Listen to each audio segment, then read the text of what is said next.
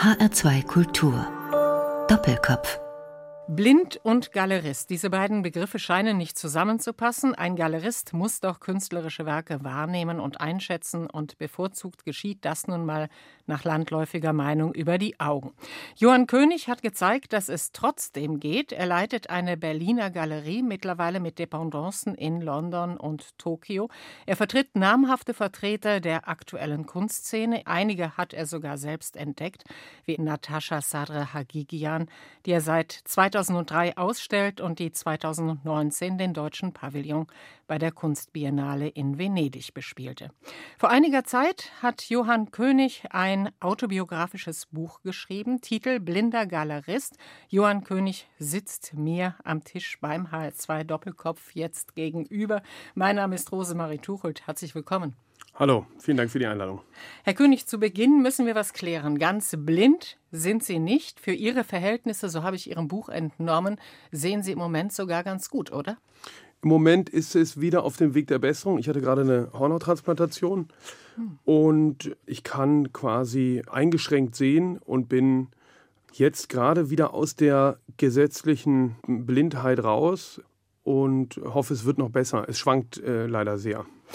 Ihre Sehkraft schwankt seit Jahren, eigentlich seit Ihrem Unfall. Es gab immer wieder Operationen mit unterschiedlichem Ausgang.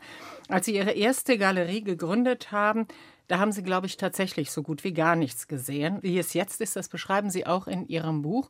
Da beschreiben Sie zum Beispiel, dass Sie nach Miami fliegen und sich die Flugdaten an der großen Tafel ansehen bzw. abfotografieren mit dem Smartphone, dann das auf dem Smartphone groß zoomen. Das funktioniert mal, das funktioniert auch mal nicht dann, wie sie Menschen anrempeln oder auch mal mit der falschen Frau abschieben, nicht aus niederen Beweggründen, sondern weil sie sie verwechselt haben. So wie Sie das beschreiben, spricht das für sehr viel Humor und eine extrem hohe Frustrationstoleranz, übrigens auch Ihrer Frau. Aber wenn Sie Ihre Frau nicht erkennen, wie erkennen Sie dann, ob ein Kunstwerk gut ist?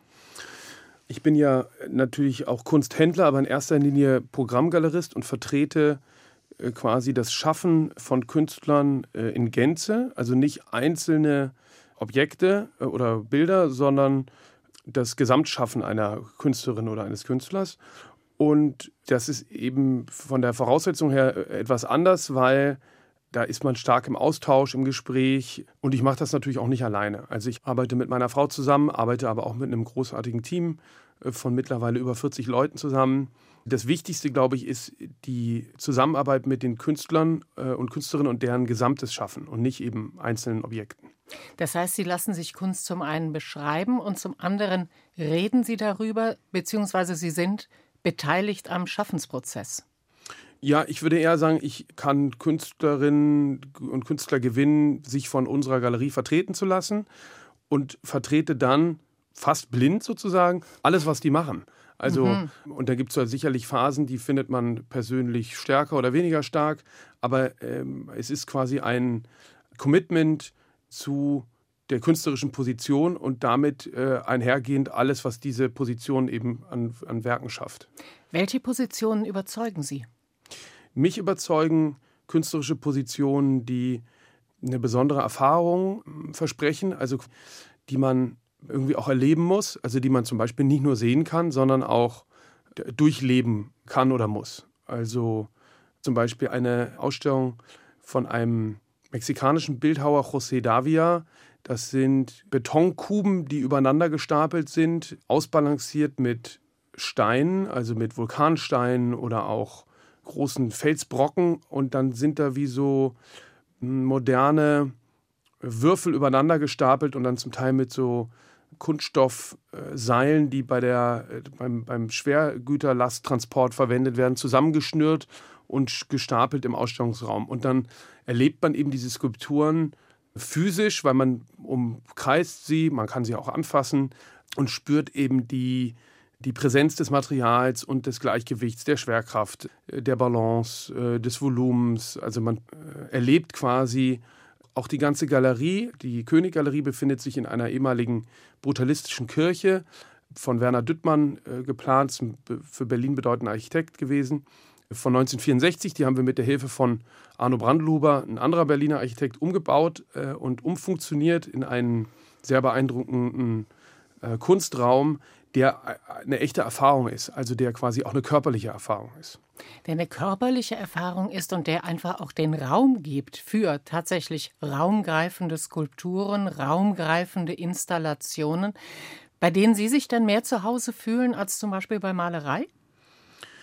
Ja, also wir vertreten auch bedeutende Malerinnen und Maler wie Katharina Grosse oder äh, Norbert Bisky, die sehr renommiert sind und eine eigene Sprache entwickelt haben. Aber auch da ist es zum Beispiel so, dass ähm, Katharina Grosse äh, natürlich Leinwände äh, schafft, aber auch ganze Landschaften quasi malt und wie so Landart-Projekte, also ganze, zum Beispiel hat sie so ein verlassenes Haus außerhalb von New York angesprüht und für sie ist quasi der Malereibegriff äh, einer, der über die Leinwand hinausgeht über die Leinwand hinaus und damit eigentlich auch mehr in eine philosophische Richtung, also auch eigentlich mehr innerhalb eines Konzepts, also Kunst, über die man wirklich auch reden kann. Ja, ja, es ist bei, bei ihr sogar fast ein bisschen wie so eine Art Gesellschaftsentwurf. Also mhm. quasi, wie sie die Welt sieht und auf einer künstlerischen Art und Weise, wie sie denn vielleicht auch sein könnte. Der Galerist Johann König ist heute zu Gast im HR2 Doppelkopf. Und Sie haben einmal gesagt, die Bilder, die im Kopf entstehen, sind genauso wichtig wie die Bilder an der Wand und häufig sogar noch wichtiger als diese. Was meinen Sie damit? Damit meine ich, dass seit rund 100 Jahren der Begriff äh, der Kunst sich verändert hat, durch unter anderem auch Marcel Duchamp. Das ist ein französischer Konzeptkünstler und Bildhauer, der hat diese berühmte Toilette ins Museum, äh, also dieses Pissoir mhm. ins Museum gebracht und quasi zur Skulptur erklärt oder auch profane Gegenstände wie damals sehr weit verbreitete Flaschentrockner. Also das ist so ein aus einer französischen Kneipen übliches Gestell, in das man die Flasche, auf das man die Flaschen steckte, um sie äh, zu trocknen, nachdem man sie gewaschen hat. Also heute nicht mehr ähm, äh, üblich, aber eben damals ein sehr verbreitetes äh, Objekt und er hat sich eben dieses Objekt quasi zu Kunst erklärt und damit den Begriff des Readymates geschaffen. Und alleine jetzt zum Beispiel, dass ich das beschrieben habe, worüber ich spreche, entstehen quasi Bilder im Kopf und es ist zum Beispiel so, dass allein die Idee der, des Pissoirs zum Kunsterklären oder jetzt viele mhm. werden mitbekommen haben, gerade in dieser Tradition stehend, hat ein italienischer Konzeptkünstler in Miami bei der Kunstmesse eine Banane an die Wand geklebt und äh, das zum Kunstwerk erklärt, was sehr viel Aufmerksamkeit bekommen mhm. hat und sehr viel diskutiert wurde. Und allein daran merkt man jetzt, glaube ich, schon ganz gut, was damit gemeint ist. Sie haben viele Bilder im Kopf, Sie haben viel Kunstgeschichte in, im Kopf. Das hat einen Hintergrund. Ihr Vater ist Kaspar König er ist in Frankfurt noch sehr gut bekannt, war Rektor der Städelschule, war Gründungsdirektor der Ausstellungshalle Portikus. Später war er dann Direktor des Museums Ludwig in Köln. Die ganze Familie ist furchtbar kunstbesessen. Ihr Onkel Walter betreibt eine Kunstbuchhandlung inklusive Verlag. Ihr Bruder ist Kunsthändler in New York. Ihre Mutter Schauspielerin, Illustratorin. Sie beschreiben das alles in Ihrem Buch Kunst war Überall Kunstwerke waren Alltagsgegenstände. Das hat sie ein bisschen genervt, habe ich den Eindruck. Äh, ja, also vor allem als Jugendlicher und als heranwachsendes Kind war es äh, mir zum Teil unverständlich, warum äh, Kunst so einen großen Stellenwert hatte und irgendwie so ähm, quasi tagesbestimmt war. Der Urlaub wurde danach gewählt oder die Freundschaften des Vaters waren quasi durch die Arbeit, sage ich mal, bestimmt. Und ich wollte damit dann auch eigentlich überhaupt nichts zu tun haben. Und interessant war auch, dass, obwohl ich eben diesen Unfall hatte, mein Vater mich trotzdem immer überall mitgenommen hat. Und ich habe dann unter anderem auch über einen Kunstlehrer an der Blindenschule äh, die Kunst dann neu für mich selber entdeckt und durch diesen eigenen Zugang, den ich dazu hatte, neu lieben gelernt, sage ich mal. Und bin heute sehr dankbar, dass ich äh, in einem Beruf äh, arbeiten kann, der so frei ist und mit Künstlern arbeiten äh, kann, die so frei sind in dem, wie sie ihre Werke schaffen, äh, weil das ist eben äh, ein echtes Privileg, auch Kunst schaffen zu können und da dabei zu sein, weil das tatsächlich sehr frei ist, also viel freier als, weiß ich nicht, Mode oder Architektur oder andere Formen der Künste. Herr König, jetzt müssen wir aber noch mal einen Schritt zurück. Sie haben gerade so en passant Ihren Unfall erwähnt. Das war da waren Sie zwölf Jahre alt. Sie hatten mit einer Schreckschusspistole herumexperimentiert. Eine Tragödie. Sie haben erst mal so gut wie gar nicht mehr gesehen. Es schloss sich ein wirkliches Martyrium an. Jeder würde wahrscheinlich sagen, du meine Güte, der arme Junge mit zwölf Jahren hatte einen solchen fürchterlichen Unfall. Sie sagen, es war ein großes Glück, dass ich schon zwölf war. Wieso? Ich glaube, dass mein Glück war, nicht schon zwölf zu sein, sondern vielleicht so gerade noch in dem Alter zu sein, weil das Leben quasi sich da sowieso noch findet. Also ich glaube, dass ich, vielleicht war ich sogar auch elf.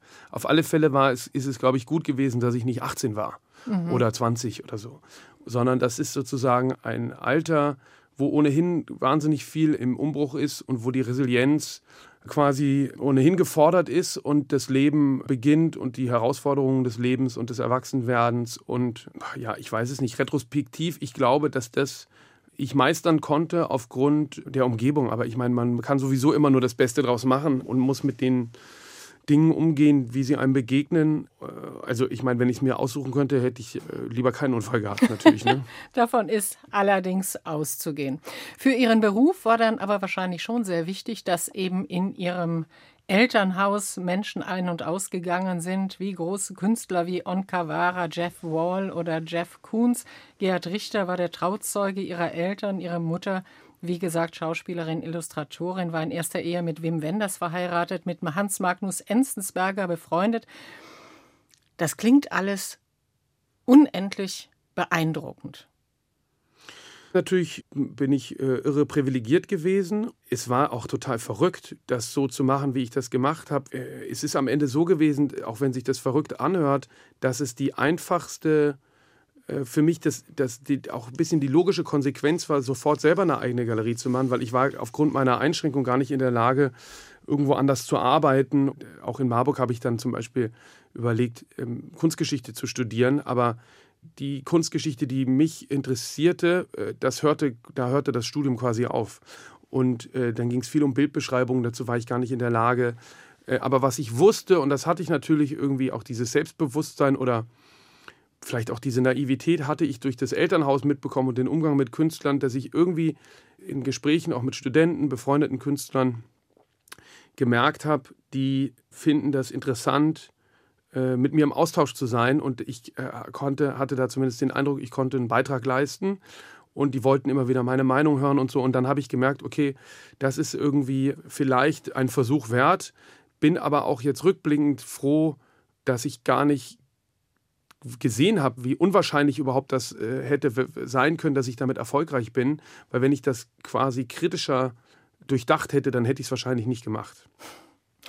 Johann König zu Gast im H2 Doppelkopf. Und wir kommen zur ersten Musik, zu Ihrem ersten Musikwunsch. Und da steht auf meinem Zettel Billie Eilish. Besondere Vorliebe? Äh, Kenne ich durch meine Kinder, vor allem durch meine Tochter Rita und bin ich ähm, sehr beeindruckt von. Ein interessantes Phänomen auch, äh, weil sie schafft es, jenseits sozusagen des Mainstream-Pops trotzdem unglaublich erfolgreich zu sein mit eigenen selbstgeschriebenen Liedern und selbst komponierter Musik und so. Hören wir.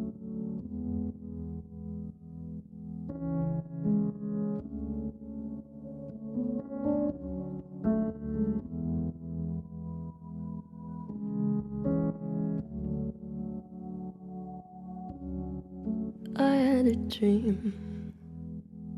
I got everything I wanted. not what you think. And if I'm being honest, it might have been a nightmare to anyone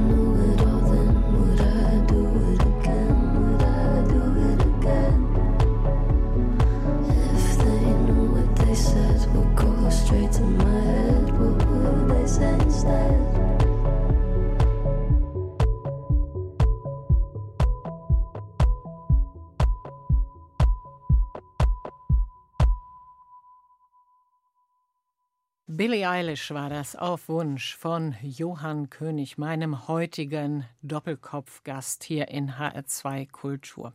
Johann König ist sehr erfolgreicher, sehr stark sehbehinderter Galerist in Berlin. Herr König, wir versuchen in diesem Gespräch herauszubekommen, wie Sie das geschafft haben, eine für einen so schlecht sehenden Menschen ungewöhnliche Karriere zu machen.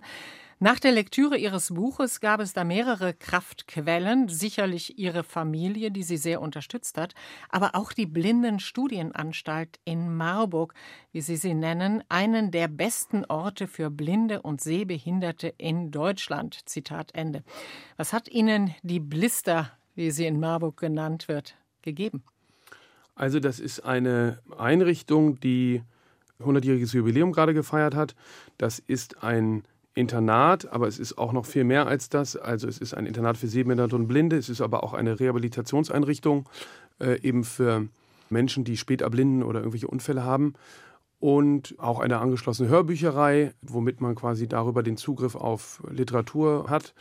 Und äh, das Besondere an dieser Schule ist, dass sie dezentrale Wohngruppen betreibt in der Universitätsstadt Marburg, wo man in gemischten Wohngruppen mit anderen Kindern und Jugendlichen zusammenwohnt, also immer mit Betreuer natürlich, aber äh, man wird quasi äh, sehr äh, zur, trotz der Einschränkung zur Eigenständigkeit ähm, erzogen, muss selber einkaufen gehen und solche Sachen. Und es gibt ein sehr, was ich auch erst im Nachhinein begriffen habe, ein sehr ausgeprägtes Sportprogramm, wo man Ski fährt, äh, reitet, rudert und das eben alles, obwohl man nicht sehen kann. Und das Interessante ist, dass diese Programme einem als Menschen mit Einschränkungen Selbstvertrauen geben, mhm. die sich darauf übertragen, dass man dann eben glaubt, man könnte auch eine Galerie betreiben. Also insofern hatte das auf jeden Fall eine starke Weiterentwicklung. Sie waren da aber eben auch mit sozusagen mit Schicksalsgefährten zusammen. Sie schreiben in Ihrem Buch, dass das für Sie auch ganz wichtig gewesen wäre, nicht immer dann vielleicht auch gleich in der Konkurrenz zu Sehenden zu sein, sondern mit Leuten zu tun zu haben, die verstehen können, was Ihnen da gerade passiert ist. Ja, ich glaube, dass äh, das natürlich wichtig ist. Also ich war aus, durch den Unfall war ich aus meiner natürlichen Umgebung mit den ganzen anderen Schulkindern und so rausgerissen. Und ich hätte vielleicht sogar integrativ noch am Schulunterricht teilnehmen können. Aber ich glaube, dass es besser ist, das sind eben auch sehr kleine Gruppen und alle bringen irgendein Problem mit. Der eine mehr, der andere weniger. Aber es ist eben nicht so, dass man als Einzelner in einem Klassenkollektiv von 33 Schülern quasi aufgrund seiner Einschränkungen irgendwie immer eine Extrawürste braucht oder den Unterricht aufhält, weil man irgendwas mhm. nicht sehen kann und im schlimmsten Fall das dann auch gar nicht sagt, dass man es nicht sehen kann, weil man nicht alle aufhalten will. Äh, also ich war neulich wieder in der Schule und habe da so eine Produktion gemacht mit dem WDR und habe dann gesehen, also die haben Probleme, weil es quasi jetzt ein neues Inklusionsgesetz gibt mhm. und die Bundesländer sollen eigentlich ihre Kinder mit Einschränkungen inkludiert beschulen, was auch im Konzept bestimmt richtig ist, aber das ist so aufwendig und muss so stark ausgestattet werden, dass es meiner Meinung nach eigentlich nicht geht. Und, und ich sehe, also die Einrichtung leidet darunter, weil das natürlich auch irre teuer ist. Ja? Also, also ich bin auf alle Fälle äh, großer Verfechter und stolzer Alumni sozusagen und habe da sehr von profitieren können. Jetzt ist das ja ziemlich verrückt. Sie kommen aus einem so kunstnahen Elternhaus. Ihr Interesse an der Kunst bzw. daran, ja, das womöglich beruflich zu machen, so beschreiben Sie es jedenfalls, wurde in der Blister in der Blindenstudienanstalt in Marburg geweckt. Wie kam das? Ja, also es war eher so, dass der Kunstunterricht dort ist sehr nah an der zeitgenössischen Kunst und Gegenwartskunst, was, glaube ich, ein bisschen damit zu tun hat, dass das Kollegium da der Meinung war, oder äh, damals der Herr Schohl und, und die anderen Kunstlehrer, dass die Blinden und Sehbehinderten genauso quasi der Gegenwartskunst begegnen wie den Normalsehenden, nämlich quasi nichts verstehend oder nicht mhm, sehend. Mhm. Da ist man auf einem Level sozusagen. Ja, ja, und dass, dass man der Kunst aber irgendwie begegnen kann, indem man sich entschlüsselt und quasi sich über andere Inhalte versucht zu, zu nähern. Und es war aber, glaube ich, auch eine Kombination daraus, dass ich dann gemerkt habe, weil es gibt ja auch einen klaren Kanon, der irgendwie bearbeitet wird und in der Oberstufe wurde dann, weiß ich nicht, Thomas Mann gelesen und im Kunstunterricht sich mit Beuys beschäftigt. Und dann war es so, dass ich das eben kannte und zum Teil die Künstler kannte und da Bezüge zu hatte, weil mein Vater äh, oder meine Mutter da irgendwie mit zu tun hatten. Und ich gemerkt habe, was für eine gesellschaftliche Relevanz Kunst auch haben kann. Und aber auch es nochmal anders vermittelt bekommen hat, als es natürlich bei uns zu Hause war, weil da wurde das ja durchlebt, aber da wurde ich ja nicht sage ich mal, didaktisch an irgendwas rangeführt. Und dadurch ist dann so ein bisschen ein eigenes Interesse nochmal entstanden durch äh, die Kunstvermittlung, die da äh, praktiziert wurde. Ja, zu Hause, so schreiben Sie das, standen die Brillo-Boxen rum als Fernsehtische. An der Wand hing ein Gerhard Richter. War das für Sie dann auch so, dass Sie im Kunstunterricht sozusagen mitbekommen haben, welche Koryphäen da bei Ihnen zu Hause ein- und ausgingen? Hat das nochmal Ihr Verhältnis zu Ihren Eltern verändert? Also bekommt man da sowas wie Hochachtung? Ähm, also, dass das dann so Berühmtheiten sind, das hat mich jetzt dann immer nicht so. Mich hat die die gesellschaftliche Einordnung und quasi der Fakt, dass das Thema der in der Schule ist, hat mich mehr beeindruckt, mhm. als dass das jetzt irgendwie große Persönlichkeiten sind oder so. Aber ich fand eben beeindruckend diese Verbindung zu äh, anderen Themen der Zeitgeschichte und eben habe diese Verbindung da gesehen zu Literatur. Mhm. Und das hat mich schon beeindruckt. Also was viele ja dann auch nicht richtig, was ich auch verstehen kann, was man nicht nachvollziehen kann. Mein Vater ist ja Ausstellungsmacher und Kurator und dann später Museumsmann gewesen. Und ich bin ja Galerist und Händler. Und auch wenn wir quasi beide äh, in dem Kunstmarkt oder in der Kunstwelt arbeiten, ist meine Tätigkeit doch eine sehr andere als seine. Äh, ich habe unheimlich profitiert von dem ganzen Umgebung, dem Namen, auch dieses Netzwerks, also auch äh, gibt auch hier und da mal Nachteile, aber natürlich überliegen die Vorteile. Aber es ist jetzt nicht quasi so wie so eine Nachfolge von einem Unternehmen oder so, sondern äh, ich bin da ziemlich reingestolpert, weil Kunst verkaufen ist dann doch nochmal eine ganz andere Angelegenheit oder quasi auch Künstlerkarrieren zu begleiten, aufzubauen, ist was anderes als Kunstausstellungen zu machen. Künstler zu begleiten ist ein Teil ihrer Tätigkeit und Sie sagen auch, ja gut, vielleicht sehe ich nicht so gut, aber das ist etwas, was ich wirklich kann. Ich kann sehr gut zusammenarbeiten mit Künstlern. Was zeichnet Sie da aus? Ich glaube, was einen da auszeichnet, ist äh, zuzuhören, zu verstehen, worum es geht oder worum es den Künstlerinnen und Künstlern in ihren äh, Ideen geht und dann zu schauen, wie man das umsetzen kann, wie man da Wege findet, das zu ermöglichen und dann nicht nur, dass man das macht, sondern dann auch noch zu gucken, wie kriege ich das kommuniziert, wie kriege ich das Öffentlichkeit wirksam kommuniziert oder ganz klassisch auch einfach einen Raum zu schaffen, in dem das möglich ist, so wie wir das ja mit den Galerien machen, dass wir quasi einen Ausstellungsort anbieten, in dem das möglich ist und den am besten auch noch so aufzustellen, dass auch wirklich Leute kommen und sich das angucken.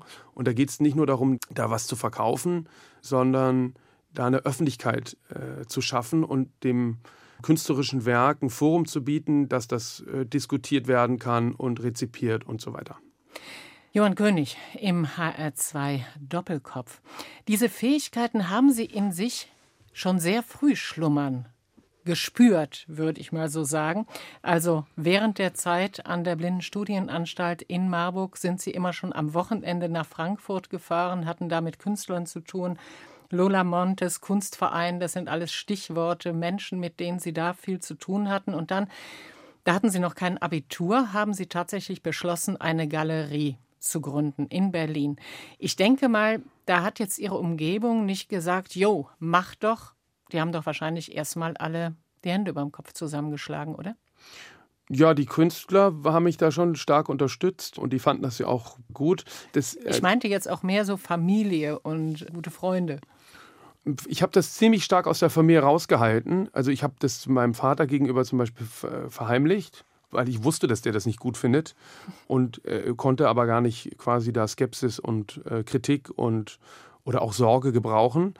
Ich war aber nicht nur sozusagen total interessiert am, äh, am Kunstbetrieb und an den Inhalten, die da irgendwie gerade Thema waren, sondern ich war äh, auch irgendwie unternehmerisch, hatte ich schon meine ersten Versuche hinter mich gebracht und habe irgendwelche ähm, EDV-Artikel und äh, Callback-Handyverträge am Internat verkauft. Also hatte schon Aha. so eine so eine unternehmerische Ader und hatte so ein bisschen auch spekuliert am neuen Markt. Der fing da gerade an. Äh, ich hatte natürlich meinen großen Bruder, der wie so ein Vorbild war und der war äh, in New York und fing da eben gerade an mit, äh, mit seiner Galerie. Dem wollte ich auch, glaube ich, so ein bisschen nacheifern. Aber wie gesagt, war natürlich auch super privilegiert aufgrund des Elternhauses und dem Vorschuss, den ich vielleicht von anderen bekommen habe.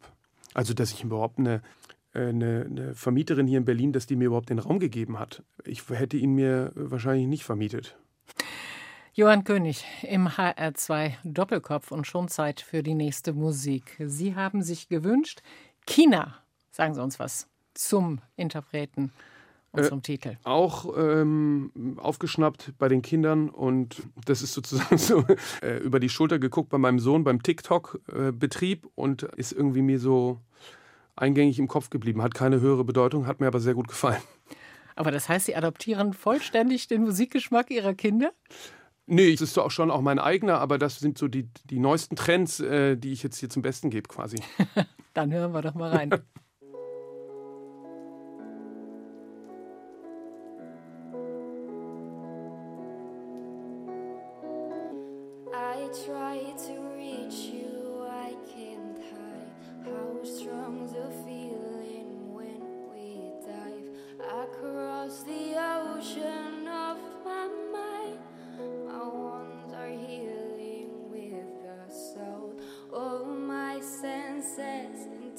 messy. Whenever you and I we dive across the ocean of my mind, but in the end I drown. You push me down.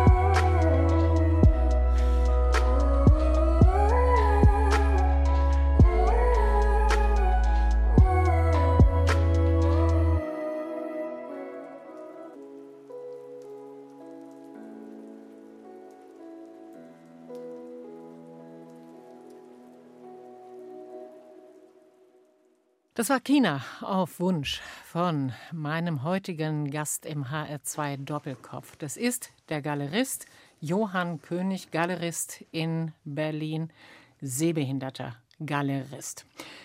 Mit einem Ausstellungsraum, der schon Museumsgröße hat, die ehemalige St. Agnes Kirche in Berlin-Kreuzberg, ein Betonbau, Sie haben es schon gesagt, aus den 60er Jahren. Da ist Platz für raumgreifende Installationen und da wurden schon ausgestellt Jorinde Vogt, Alicia Quade, Katharina Grosse, Jeppe Hein, um nur einige zu nennen. Sie haben auch viele Entdeckungen gemacht, Jeppe Hein beispielsweise oder eben auch Natascha Sadrahagigian. Seit 2003 stellen Sie sie aus. 2019 hat sie den deutschen Pavillon bei der Kunstbiennale bespielt. Wie wichtig sind Ihnen solche Entdeckungen? Ich finde äh, Entdeckung da nicht die richtige Bezeichnung. Also, weil ich finde, man kann eigentlich nichts richtig da in, in der Form entdecken, sondern also für sich selber entdecken, aber ich bin froh, da Künstlerinnen und Künstler so lange begleiten zu können. Aber das ist ja auch über so einen langen Zeitraum mal intensiver, mal weniger intensiv. Also worauf ich wirklich stolz bin, ist zum Beispiel bei äh, Natascha Sada-Hagigian, dass wir so viele Ausstellungen produziert haben, die neue Produktionen waren für die Galerie. Also äh, den Leopard, das ist so eine Art äh, Lego Europaletten Panzerinstallation, wo man sich dann so in dem Drehkopf des Panzers einstöpseln kann. Das ist eine Soundarbeit auf der man dann sitzt und dann stöpselt man sich ein und hört unterschiedliche Soundfiles von ihr, die sie zusammengestellt hat über die Rüstungsexportpolitik der Bundesrepublik auf sehr viel auf unterschiedlichen Kanälen quasi oder auch diese Vogelinstallation des äh, die, die aus, zum Aussterben bedrohten Arten des Uhus der Bundesrepublik oder so, wo es quasi um so eine Form von Institutionskritik geht. Also man kommt in den Raum und wenn man in den Raum reinkommt, fliegt mit einem ein Vogel in den Ausstellungsraum. Mhm, mhm, der versucht dann immer wieder den Ausstellungsraum zu verlassen. Man sieht ihn nicht, man hört ihn nur.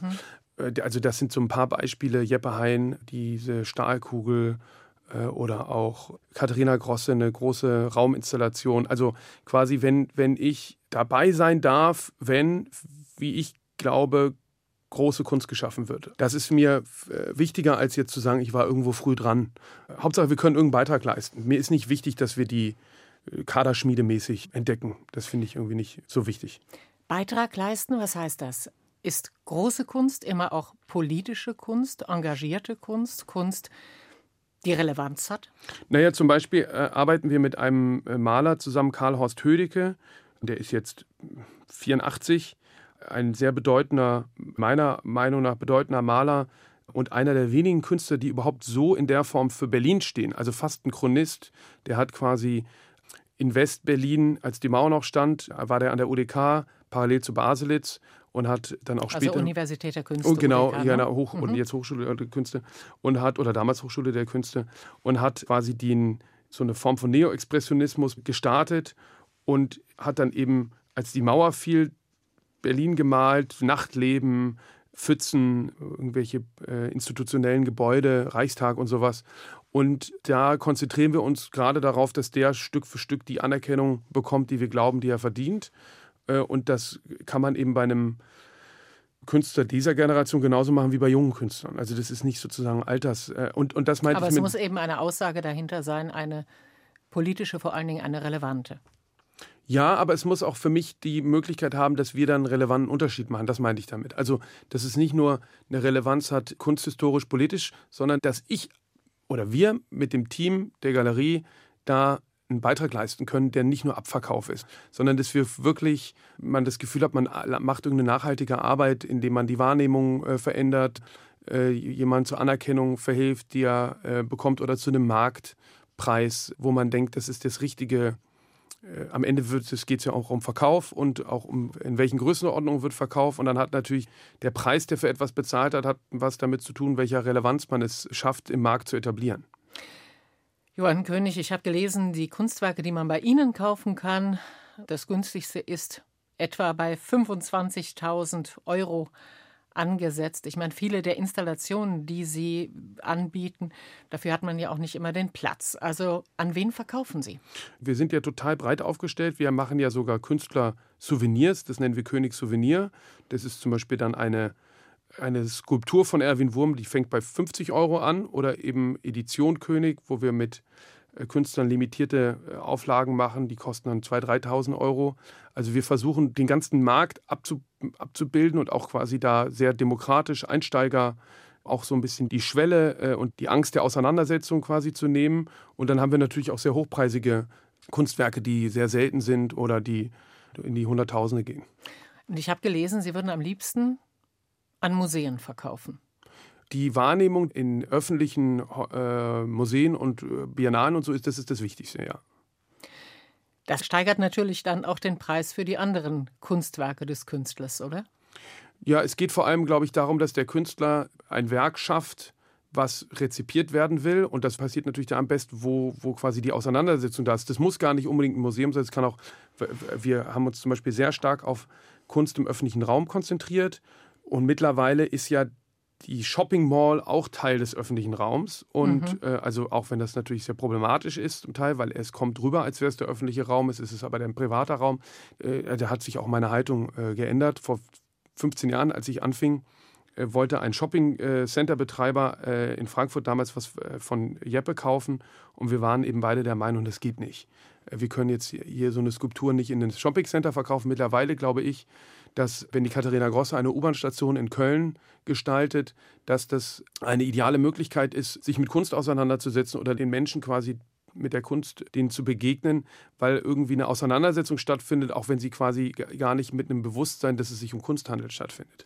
Johann König, diese Berührungsängste, die es vielleicht früher zwischen der Kunst und dem Kommerz gab, habe ich den Eindruck, sind bei Ihnen jetzt nicht besonders groß ausgebildet. Also Sie werden zum Teil auch als der Popstar der Berliner Galeristen gehandelt. Das hat zum Teil damit zu tun, was Sie eben sagten, mit den Souvenirs, König Souvenir, aber auch damit, dass in der St. Agnes Kirche, die eben in Berlin ihre Hauptgalerie ist, da finden Modenschauen statt, Partys finden da statt. Diese Vermischung ist für Sie unproblematisch. Ja, ich glaube, wir sind ja Kunstvermittler und haben uns so ein bisschen auf die Fahne geschrieben, Kunst an auch besonderen Orten zu zeigen. Also das in, in London betreiben wir eine ehemalige Tiefgarage und in äh, Tokio sind wir in so einem Luxuskaufhaus äh, MCM und wollen quasi eigentlich die Kunst in die Gesellschaft bringen auf mhm. allen Ebenen. Und ich glaube, dass Museen eine sehr viel klarere Aufgabe haben. Und da bin ich in meiner Wahrnehmung auch sehr viel konservativer. Und ich finde, dass Museen einen Bildungsauftrag haben und die müssen äh, quasi dann dauernd auch den Kanon wieder neu hinterfragen und sagen, ist unser Blickwinkel nicht zu zentraleuropäisch, äh, nordamerikanisch äh, und so weiter. Und was ist sozusagen, wie gehen wir mit der Moderne um und so. Aber die haben einen anderen Auftrag. Ich sehe meine Rolle darin, Kunst ja zu verbreiten. Und ich denke auch, dass die Besucher bei uns die Freiheit haben, selber zu urteilen, wie sie was finden oder nicht. Wir wollen eben vor allem die Hemmschwelle nehmen. Mhm, und dass die Leute erstmal reinkommen. Genau, und, und, und, da, und sich einfach damit befassen. Ob sie das dann gut finden oder nicht und äh, ob sie anfangen zu lesen und äh, zu studieren oder auch nicht. Ich finde eben wichtig, dass man äh, sich einfach mit Kunst auseinandersetzt, in welcher Form auch immer. Johann König zu Gast im HR2 Doppelkopf. Schließt eigentlich Ihre Art Kunst, also die Kunst, die Sie vertreten, eine Verwertung als reine Wertanlage aus? Also man hört ja immer wieder, dass sehr reiche Sammler sich Bilder einfach in den Safe hängen, die werden nie wieder gesehen, aber der Sammler weiß, jo, mit diesem Bild habe ich eine Wertanlage, die wird mich über die nächste Bankenkrise bringen oder womöglich auch zum Geldwaschen, alles äh, sehr praktisch. Mit dieser Seite der Kunst hat man damit zu tun, wenn man mit zeitgenössischer Kunst handelt, mit Installationen? Also ich glaube, dass jeder, der Kunst kauft äh, und auch in so großen Ordnung kauft, die Kunst liebt und irgendein Interesse daran hat. Also auch ein aufrichtiges Interesse. Und natürlich ist es eine Assetklasse, wo man sagt, ich investiere in Immobilien und in Firmenbeteiligung und in Startups und in Kunst oder in was auch immer. Aber ich glaube, dass selbst wenn das mitschwingt und auch eine Relevanz hat, was ich vollkommen nachvollziehe, also wer gibt denn für irgendwas in der Größenordnung Geld aus und es ist ihm gleich, was damit passiert. Also man geht irgendwie natürlich ein Risiko ein, weil niemand kann einem irgendwas versprechen. Das ist auch unseriös, wenn das passiert. Aber ich finde das ähm, kein Problem und merke aber auch, dass ich immer spüre, es ist ein ein reines Investment habe ich noch nie erlebt, weil dafür ist es auch zu riskant. Man muss schon irgendwie die Sache äh, wirklich wertschätzen. Ansonsten äh, ist es nicht das richtige Anlagefeld. Aber das heißt, auch zeitgenössische Kunst, große Installationen werden genutzt, auch als Wertanlage, gut mit noch einem Kunstinteresse, aber eben auch mit dem anderen? Ich würde sagen, ja. Also es, sind ja Wertzuwächse. Wenn, wenn man jetzt, weiß ich nicht, vor zehn Jahren eine Alicia Quader Skulptur gekauft hat, äh, dann ist die heute äh, ein Vielfaches von dem Wert, was sie damals gekostet hat. Das ist nicht immer so, aber es ist durchaus die Regel. Also das sind natürlich dann auch spezielle Märkte. Wenn es ganz besonders groß ist, ist es natürlich, liegt es in der Natur der Sache, dass es sich nicht so einfach wieder verkaufen lässt, mhm. weil der, der Kundenkreis natürlich aufgrund der Größe kleiner wird. Aber ja, sonst könnten wir ja nicht auch 40 Mitarbeiter davon äh, finanzieren. Wir kaufen auch Sachen zurück und beteiligen uns am Sekundärmarkt. Also das ist natürlich auch ein, ein Vermögenswert, in dem man investiert und ein Sachwert. Und nicht ohne Grund machen das ja auch immer mehr Banken. Die Deutsche Bank zum Beispiel veräußert gerade Teile äh, ihrer Kunstsammlung und das machen die an dieser Stelle durchaus mit äh, ordentlichen Profiten. Kommen wir nochmal auf die Geschichte Ihrer Galerie zurück. Die erste Ausstellung, die Sie hatten als ganz junger Galerist, die war, glaube ich, eine ziemliche Katastrophe.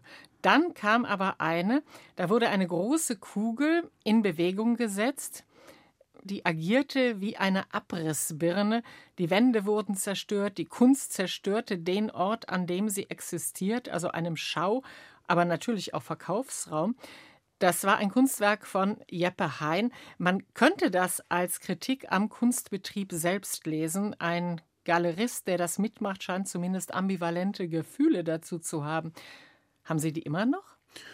Ja, das ist natürlich, gibt viele Lesarten. Ne? Man, also es gab auch eine interessante Besprechung damals, da wurde quasi die Kugel als Stellvertreter unserer Menschheit gesehen und wir zerstören unseren Planeten und das ist ja schon 17 Jahre her oder so.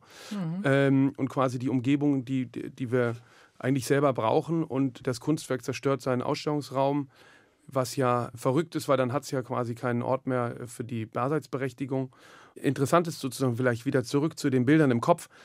Als der Künstler mir diese Idee schilderte, war ich sofort begeistert. Und das hatte ich eben immer mal wieder. Da rief mich ein Künstler an und sagte, er hätte die Idee von einer Coca-Cola Light-Flasche, die mit Milch gefüllt durch Detroit wandert und bräuchte dafür Geld. Und dann habe ich das irgendwie äh, vorfinanziert, dass dieser Film entsteht und so. Also ich war einfach, glaube ich, vor allem von der von der Idee begeistert. Dieses Erfahren ist irgendwie wichtig. Also auch diese quasi körperliche Erfahrung mit der Kugel. Dann glaubt man, die Kugel reagiert auf einen, was sie ja auch tut, aber man, man hat sogar das Gefühl, dass sie ganz persönlich auf einen reagiert. Mhm. Das macht mir Spaß, weil es mir nicht vergönnt ist, selber Künstler zu sein, dann zumindest sowas mit auf den Weg zu bringen. Johann König, Sie sind sehr erfolgreich, noch unter 40, haben es geschafft. Wie stehen Sie heute zu Ihrer Sehbehinderung? Rückblickend denke ich, wäre es ganz gut gewesen, früher noch klarer damit zu sein, weil die, die sie sagen, erfolgreich und geschafft und so, das ist ja alles relativ. Ich bin zumindest aus dem Gröbsten raus und habe quasi jetzt das geschafft, ein Unternehmen aufzubauen, was so stabil läuft, dass ich die Sachen machen kann, die ich machen will. Und mit meiner Frau, meinem Team zusammen, mit den Künstlern zusammen quasi Projekte realisieren kann und nicht dauernd gucken muss, wie kriege ich das jetzt, äh, wir konnten eben die Immobilie erwerben, in der wir sind, aber geschafft, das weiß ich nicht. Aber aus, absolut aus so einer Situation der Stärke heraus kann ich jetzt sozusagen über meine Schwäche reflektieren, den Nachteilen, aber rückblickend hätte ich es, glaube ich, schön gefunden, wenn ich das schon vorher gekonnt hätte.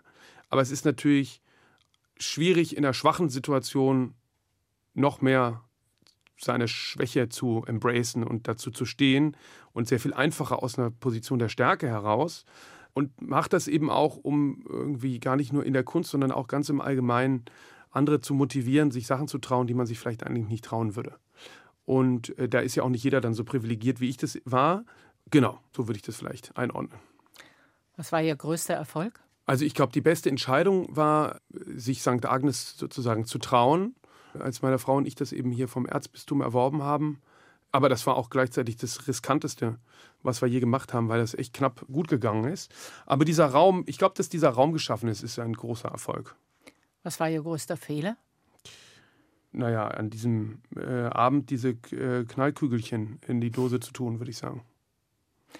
Die dann eben zu dem Unfall geführt haben und der zur Fasterblindung. Johann König, Galerist, herzlichen Dank für Vielen das Dank. Gespräch. Der Doppelkopf ist damit schon fast zu Ende. Das Buch, das Johann König zusammen mit Daniel Schreiber geschrieben hat, heißt Blinder Galerist, ist bei Propyläen erschienen, ausgesprochen lesenswert. Und wir haben jetzt noch einen Musikwunsch von Ihnen. Äh, Juice World, ein junger Rapper, der gerade leider verstorben ist. Das ist sogar jetzt nicht von den Kindern, das ist von mir. haben wir noch etwas Authentisches von Johann König. Also, wir hören die Musik. Ich bedanke mich. Mein Name ist Rosemarie Tuchelt. Vielen Dank.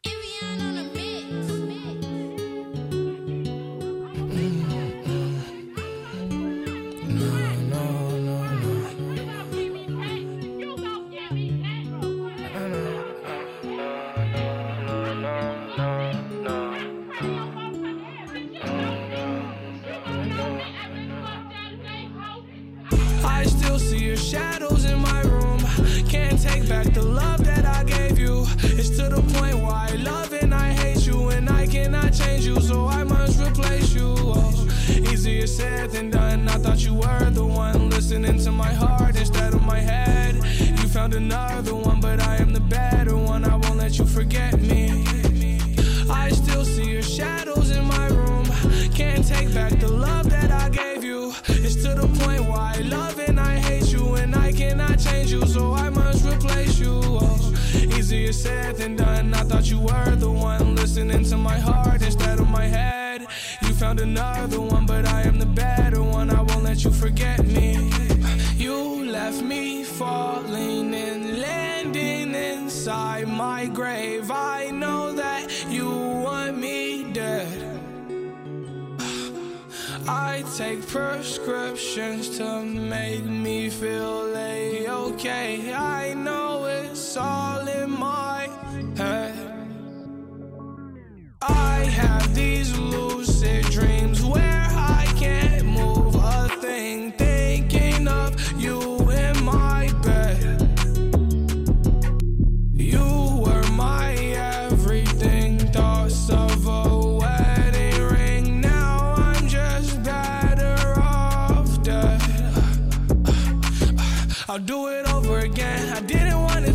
Now watch it blow in the wind. I should've listened to my friends. Leave this shit in the past, but I wanted to last. You were made out of plastic, fake. I was tangled up in your drastic ways. Who knew evil girls had the prettiest face? You gave me a heart that was full of mistakes. I gave you my heart and you made heartbreak. You made my heart break. You